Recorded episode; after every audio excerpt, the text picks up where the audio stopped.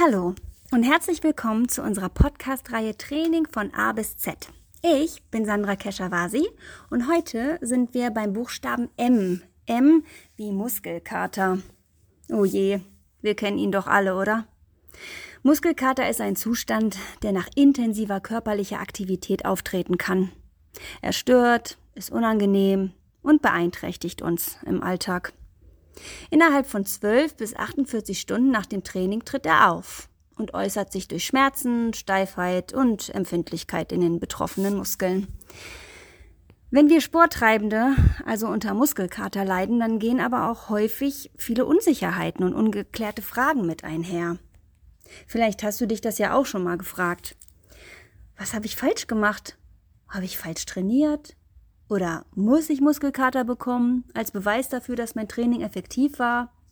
Und wie lange darf der Muskelkater andauern? Hat Muskelkater vielleicht sogar auch Vorteile? Wie entsteht eigentlich Muskelkater? Ja, ganz schön viele Fragen. Wir werden der Sache nun mal genauer auf den Grund gehen.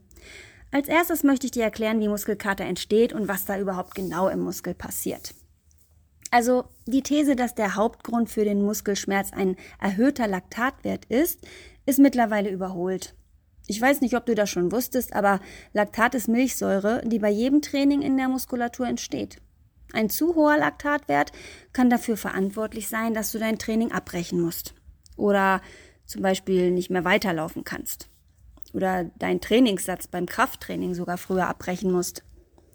Laktat entsteht, wenn die Muskulatur bei hoher Leistung mehr Sauerstoff für Verbrennung braucht, als durch das Blut zugeführt werden kann.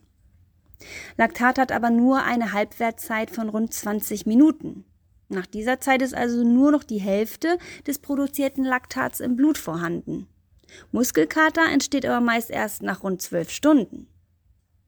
Dies ist also nicht der alleinige Grund für Muskelkater. Vielmehr entsteht Muskelkater durch Mikroverletzungen der Muskelfasern und einer anschließenden Entzündungsreaktion im Körper. Es handelt sich dabei um kleinste Risse und Traumata in den Z-Scheiben der Muskulatur. Besonders gefährdet ist man, wenn man mit hohen Lasten unsauber arbeitet, vor allem in der bremsenden negativen Phase, der sogenannten exzentrischen Phase einer Übung. Dies kannst du aber weitgehend verhindern, indem du ein sauber ausgeführtes, kontrolliertes Training absolvierst. Und jetzt fragst du dich vielleicht, ist Muskelkater schlimm? Oder hat er sogar Vorteile? Tatsächlich ist es ein natürlicher Teil des Muskelaufbaus und der Anpassung des Körpers an neue Belastung. Die Beschwerden klingen normalerweise innerhalb von ein paar Tagen von selbst ab. Das wirst du sicherlich kennen. Es ist aber wichtig, dem Körper ausreichend Zeit zur Erholung zu geben und angemessene Maßnahmen zur Schmerzlinderung zu ergreifen. Zu denen kommen wir aber später noch.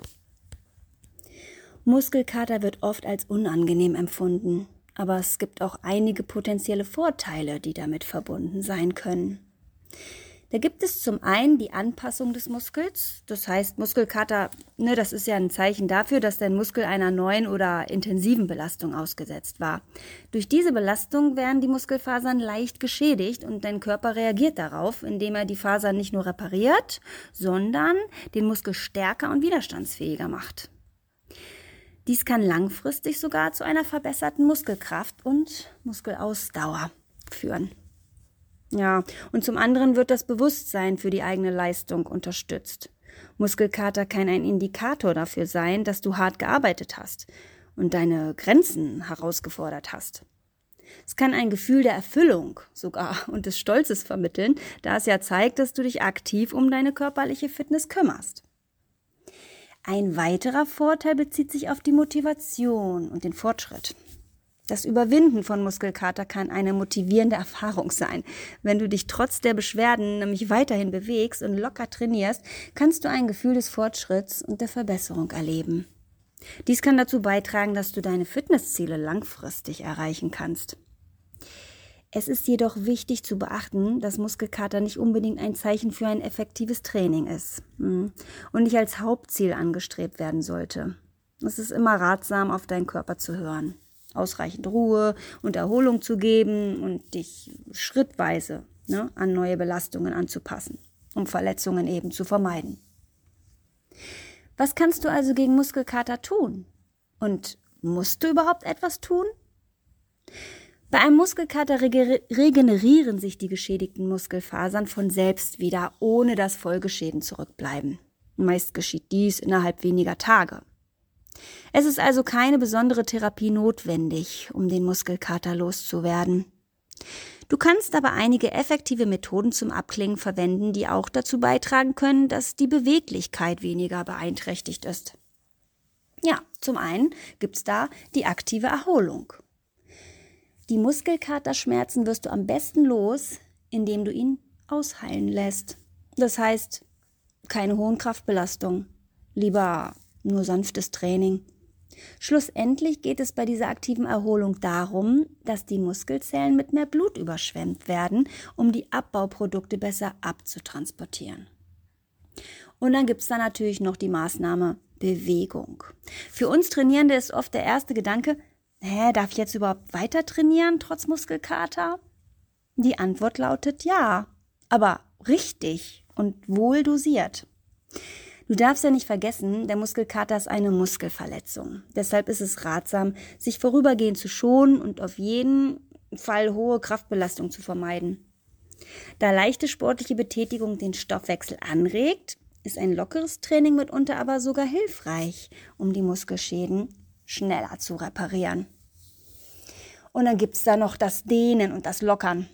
Sehr gut ist auch leichtes Dehnen der Muskulatur. Hm. Hier solltest du aber mit Bedacht vorgehen, da ein übertriebenes Dehnen noch mehr Risse in den Z-Scheiben provoziert, ja.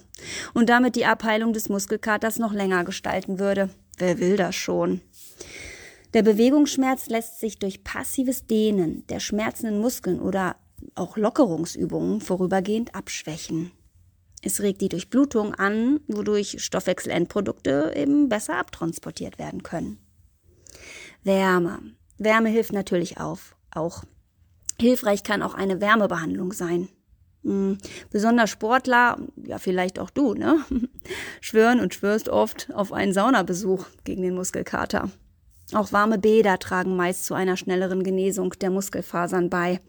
Grund ist, dass die Wärme die Durchblutung der Muskulatur steigert. Und jetzt, Achtung, Kälte. Hättest du nicht gedacht, oder? Einen die Durchblutung steigernden Effekt hat auch Kälte. So gilt kurzes kaltes Abduschen als wirksam. Wechselbäder sind ebenfalls eine Möglichkeit. Und wie wir ja alle wissen, stärken diese ja zusätzlich auch unsere Abwehrkräfte und regen den Kreislauf an. Die Ernährung. Ja, nach einer sportlichen Belastung Kohlenhydrate und Eiweiß aufzunehmen, hilft der Muskulatur natürlich, sich zu regenerieren. Leider kann man aber jetzt durch gezielte Ernährung einen Muskelkater nicht vorbeugen. Ja, und da darfst du gern kritisch gegenüber Nahrungsergänzungsmitteln sein, die dies nämlich gerne versprechen. Sanfte Massagen, das ist natürlich auch was Schönes. Ausdrücklich aber nur sanfte Massagen helfen, die Durchblutung der Muskeln anzuregen und erzielen recht gute Erfolge, den Muskelkater schneller loszuwerden. Aber bitte, bitte keine kräftigen Massagen. Auch wenn du die vielleicht, ja, vermutlich gut vertragen kannst. Sie irritieren aber oft die verletzten Muskelfasern zusätzlich und verlangsamen so den Heilungsprozess, anstatt ihn zu beschleunigen. Ja, und bei uns im Elan hast du sowohl die Möglichkeit, einen Muskelkater nach Hause zu tragen, als auch ihn hier bei uns zu behandeln, um dir Linderung zu verschaffen. Gönne dir doch einfach ein moderates und sanftes Herz-Kreislauf-Training. Vielleicht lässt du dir mal ein paar entspannende Lockerungs- und Dehnübungen von uns zeigen.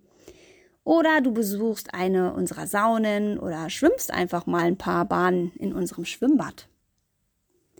Für eine lockere Massage lohnt auch der Besuch beim Masseur oder beim Physiotherapeuten. Oder du entspannst dich auf einer unserer Relax-Liegen und lässt einfach mal die Seele baumeln. Wenn du dahingehend eine Beratung brauchst, sind wir alle immer gerne für dich da. Das weißt du ja, oder? Sprich uns einfach bei deinem nächsten Besuch im Elan gezielt darauf an und wir helfen dir so gut wir können.